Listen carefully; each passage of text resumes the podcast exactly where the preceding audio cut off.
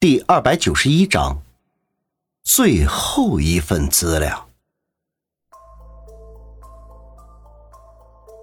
云峰不禁眉头微微皱起，情不自禁的说道：“脑脊髓移植，这个以现在的医学条件能做到吗？”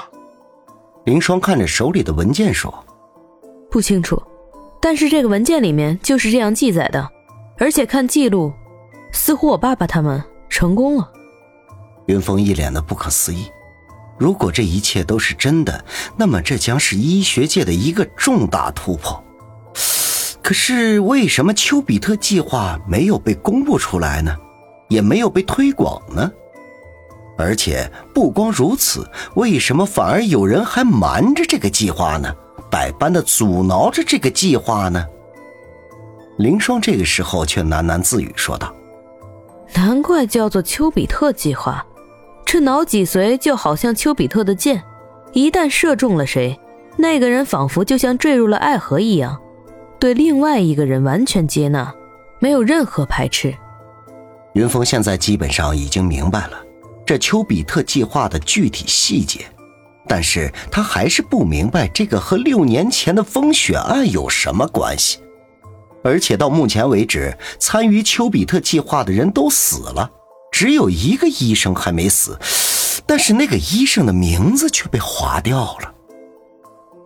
想了一会儿，云峰仍旧是毫无头绪，不禁有点心烦气躁，便对凌霜说道：“家里有什么喝的？来一杯冷静一下。”凌霜打开冰箱，又是摸索了一阵子，然后还是拿出了两罐啤酒，仍旧一脸歉意地说：“还是只有酒，凑合喝吧。”说着。丢给了云峰一罐。云峰想了想，喝酒也许可能有助于自己思考，于是便也不客气，打开就猛喝了几口。就在这时，手机“叮”的一声，显然又是有短信过来了。云峰马上打开短信，果然还是那个神秘人发过来的。只见短信上面写着。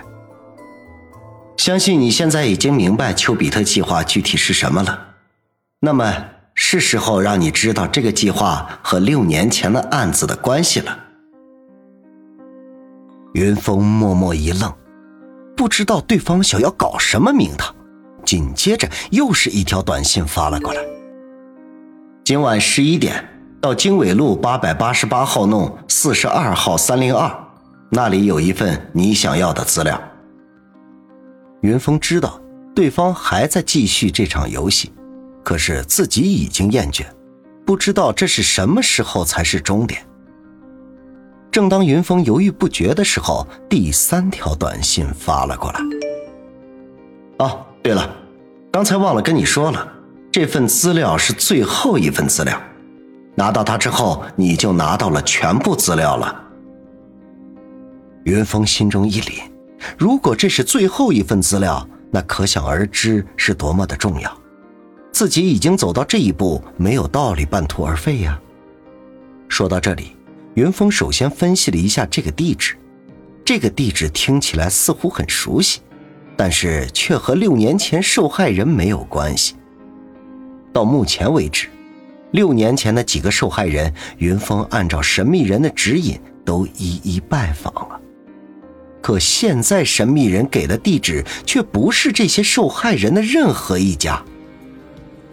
云峰不禁疑窦丛生，但他明白这神秘人不会随便选一个地方的，这个地方一定有着特殊的意义。云峰知道晚上自己去了就能揭晓了，现在自己在这里乱猜也不会有什么好的结果。一边的凌霜也看出来云峰的焦虑。当即善解人意说道：“那个人又约你了。”云峰嗯了一声：“什么时候？”“今晚十一点。”林霜看了看时间，已经是晚上八点，然后便说道：“时间还早，要不你在我这儿先休息一会儿，等到快十点钟我喊你。”云峰这几天确实比较焦虑、劳累，神经紧绷。听林霜这么一说，当即稍微放松了下来。谁知这一放松，不知不觉竟然真的睡着了。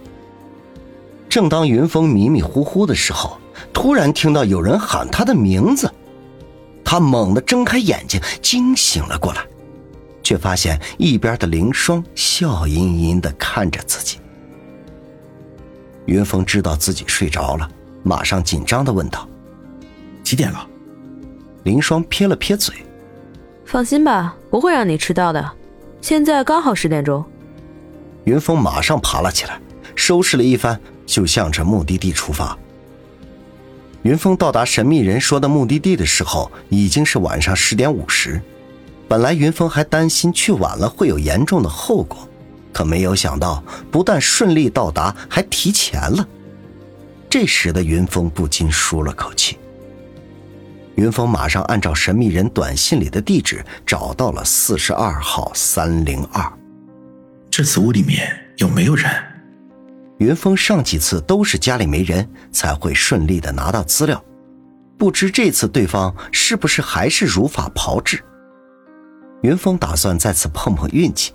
于是准备悄悄打开门，谁知他手刚到门把手，就听到屋里面传来一个铿锵有力的声音：“该来的终究还是来了，既然来了，不如来屋里坐坐。”云峰乍一听这声音，顿时觉得有点耳熟，但是却想不起来是谁。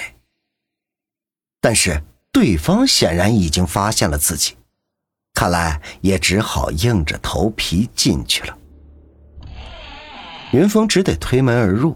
这是一个三居室的房子，房子的装修很古风，而且屋子里也被打扫的很干净。